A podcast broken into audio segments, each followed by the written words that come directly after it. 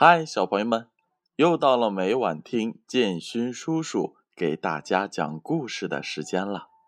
今天呀是二零一五年的五月二号，也是五一国际劳动节的第二天。这个假期，小朋友们都有什么样的安排呀？是否和爸爸妈妈一起去郊游呢？或者一起？逛逛商场，买一买你们喜欢的小礼物。那在此，建勋叔叔也祝愿所有的小朋友和大朋友们节日快乐。那接下来就让我们继续来听阿里巴巴和四十大盗的故事吧。上回说到，格西姆的老婆心烦意乱，如坐针毡。好不容易才熬到了天亮，便急忙忙的跑到了阿里巴巴家中，恳求他立即出去寻找他的哥哥。阿里巴巴安慰了嫂子一番，然后赶着三匹毛驴儿前往山洞而去。来到那个洞口附近，一眼。就看到了洒在地上的斑斑血迹，他哥哥和十匹骡子却不见了踪影，显然凶多吉少。想到此，他不禁不寒而栗。他战战兢兢的来到了洞口，说道：“芝麻。”开门吧！洞门应声而开。他急忙跨进山洞，一进洞门口，就看见了哥西姆的尸首分成了几块两块挂在左侧，两块挂在右侧。阿里巴巴惊恐万分，但。不得不硬着头皮收拾哥哥的尸首，并用一匹毛驴儿来驮运。然后他又装了几袋金币，用柴棒小心掩盖起来，绑成了两大坨，再用另两匹毛驴儿托运。做好这一切之后，他念着暗语，把洞门。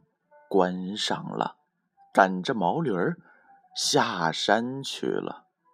一路上，他拼命克制住紧张的心情，集中精力，把尸首和金币安全的运到了家。回家后，他把驮着金币的两匹毛驴儿牵到自己的家中，交给了老婆，吩咐他藏好。关于格西姆遇害的事，他只字不提。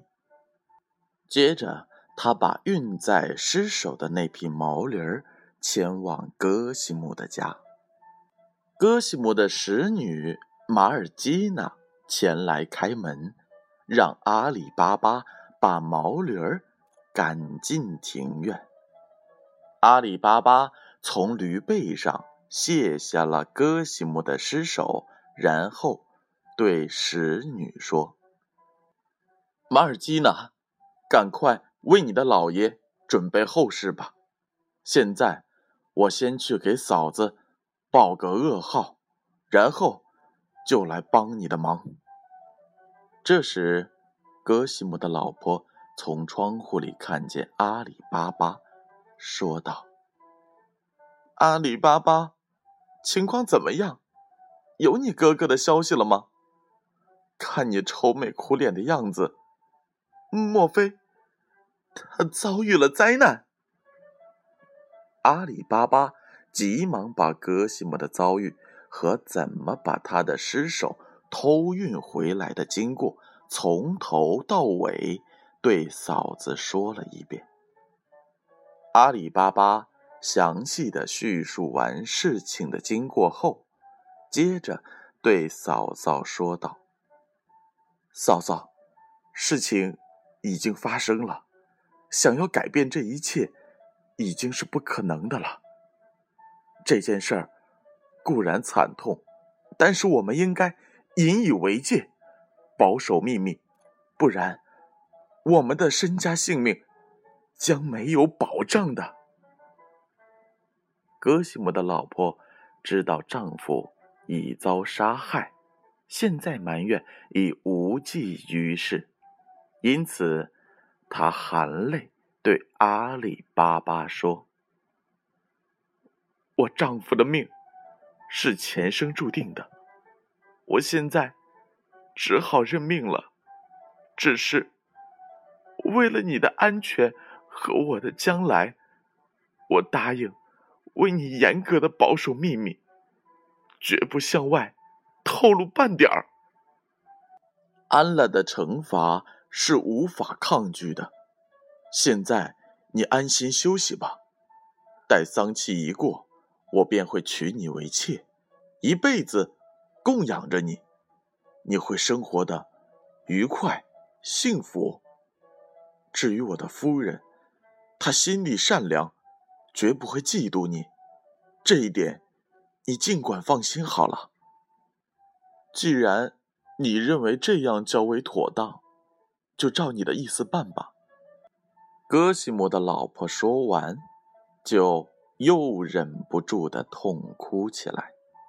阿里巴巴因为哥哥的死感到很伤心，他离开嫂嫂，回到女仆马尔基娜身边，与他商量哥哥的后事。做完这一切之后，才牵着毛驴儿回家了。阿里巴巴一走，马尔基娜立刻来到一家药店。装出若无其事的样子，跟老板交谈了起来，打听给垂死的病人吃什么药才有效。是谁病入膏肓要服这种药呢？老板向马尔基娜反问。我家老爷戈西姆病得厉害，快要死了。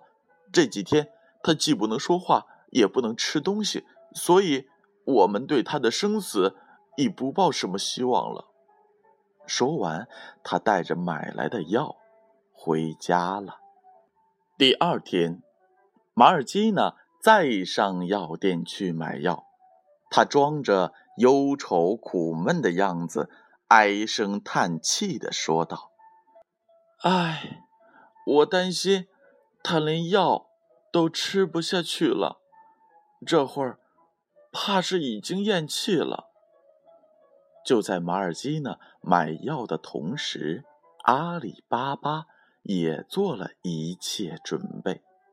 他待在家中，耐心等待着戈西姆家发出悲哀、哭泣的声音，以便装着悲痛的样子去帮忙治丧。第三天一大早。马尔基娜便戴上面纱去找高明的老裁缝巴巴穆斯塔。他给了裁缝一枚金币，说道：“你愿意用一块布蒙住眼睛，然后跟我上我家去一趟吗？”巴巴姆斯塔不愿这样做。马尔基娜又拿出一枚金币，塞到了。他的手里，并再三恳求让他去一趟。巴巴姆斯塔是一个贪图小恩小惠的财迷鬼，见到金币，立刻答应了这个要求，拿手巾蒙住自己的眼睛，让马尔基娜牵着他走进了格西姆停尸的那间黑房。这时，马尔基娜才解掉蒙在巴布姆斯塔眼睛上的手巾，告诉他：“你把这具尸首按原样拼在一起，缝合起来，然后再比着死人身材的长短，给他缝一套寿衣。做完这些事后，我会给你一份丰厚的工钱的。”巴巴姆斯塔按照马尔基娜的吩咐，把尸首缝了起来，寿衣也做成了。马尔基娜感到非常的满意，又给了巴巴姆斯塔一枚金币，再一次蒙住他的眼睛，然后牵着他的手，把他送回了裁缝铺。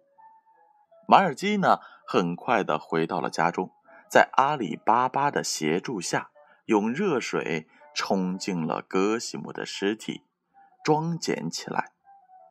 并摆在了干净的地方，把葬礼前应该做的事情都准备的妥当，然后去清真寺向教长报丧，说丧者等待着他前去送丧，请他给死者祷告。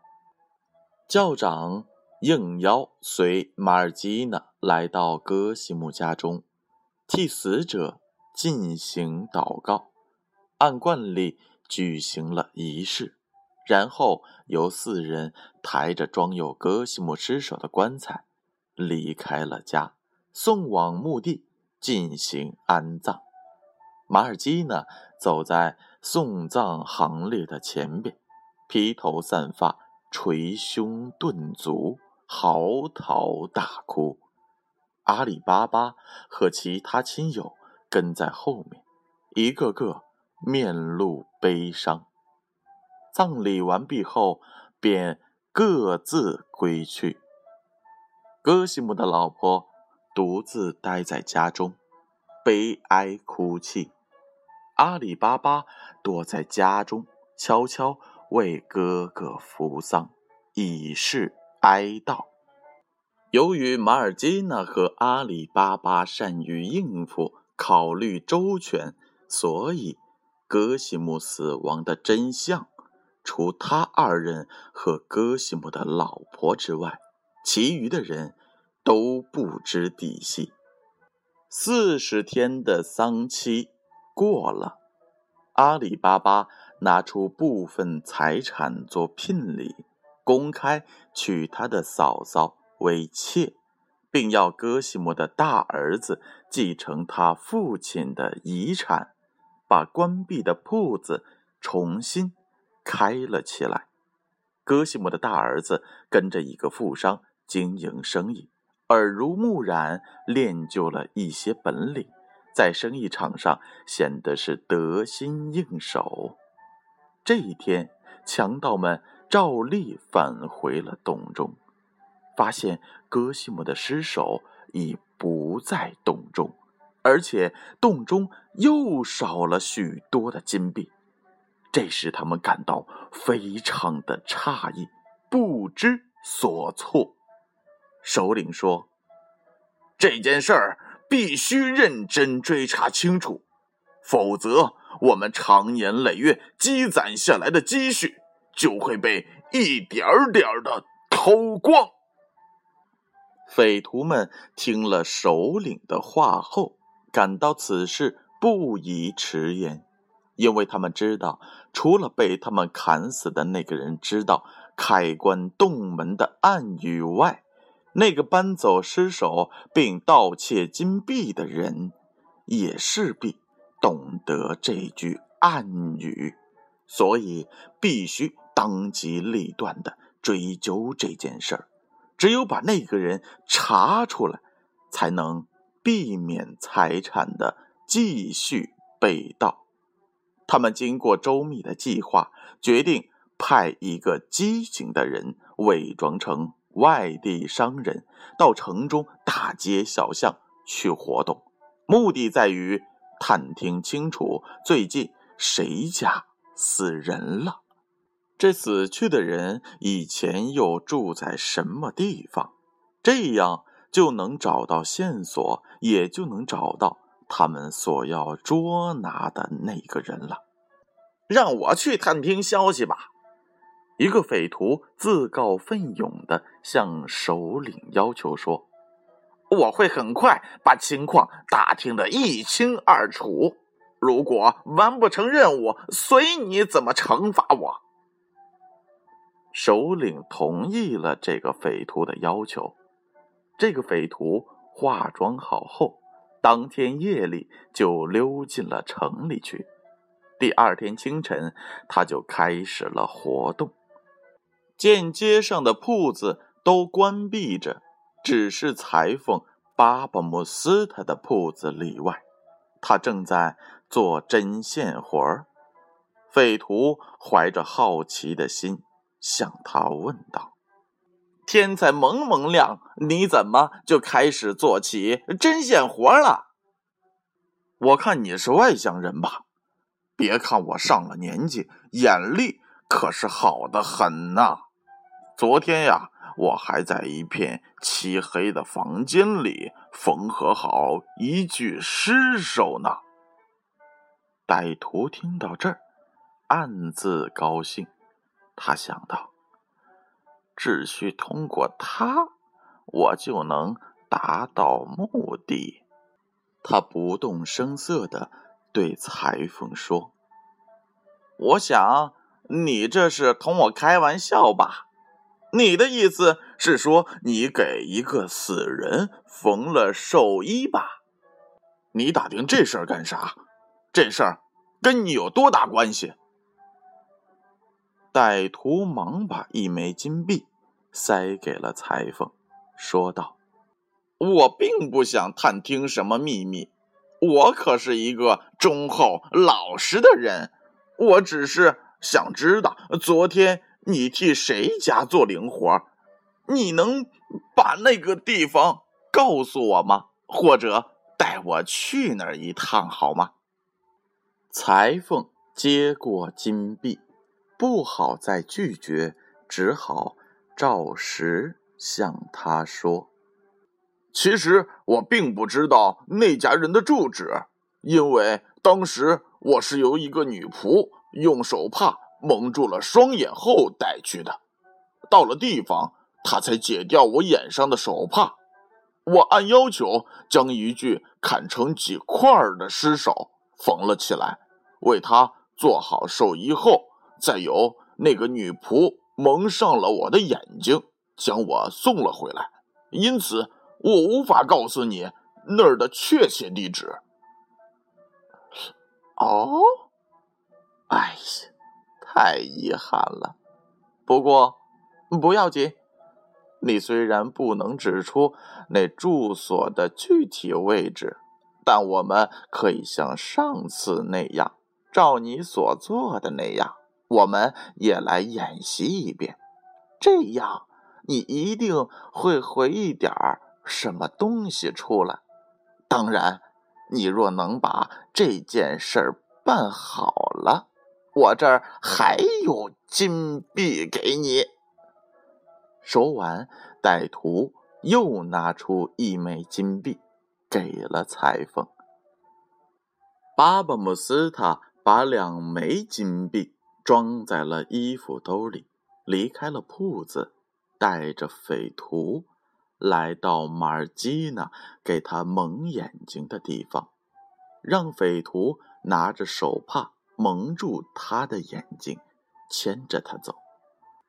巴巴姆斯塔原是头脑清楚、感觉灵敏的人，在匪徒的引领下，一会儿便进入了马尔基娜。带他经过的那条胡同里，他边走边揣测，并计算着一步一步向前移动。他走着走着，忽然停下了脚步，说道：“前几次我是跟那个女仆，好像就走到这儿了，就走到这儿了，这儿。”又是哪儿呢？那就让我们明天再来揭晓吧。小朋友们，你们是否已经有一点点的困意了呢？那就随着我接下来的点名，乖乖的闭上眼睛睡觉吧。琪琪、俏俏、妞妞、妮妮、悠悠、然然。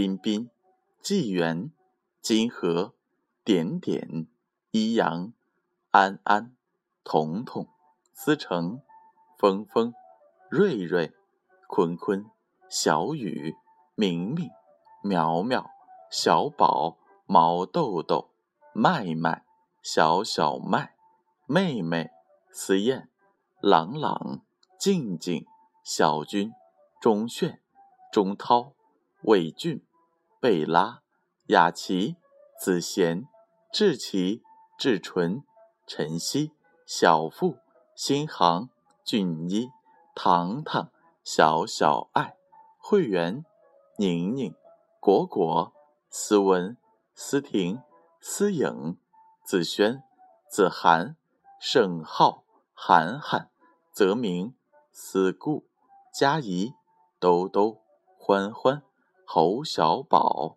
乐乐、依晨、依涵、雨瑞、严昭、子月、雨婷、可可、赵瑞、一诺、意林、核桃仁儿、星云、阿布、德辉、宇轩、小广、丽琴、唐明、唐朝、家振、洋洋、君阳、雅文、小鱼儿、小雅、囧哲、极乐、赵健、诗阳、诗琪、熊宝宝、多多、恩豪、小不点儿、小明、帅帅、谭帅、蕴涵、子阳、香香、文琪、文言、Always、Alex、Bosco、CC、Cookie、Cathy、Christine、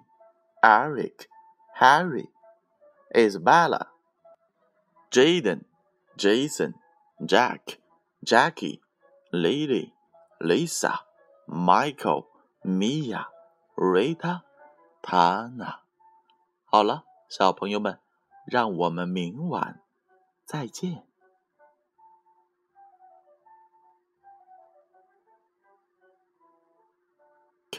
Jackie、lady.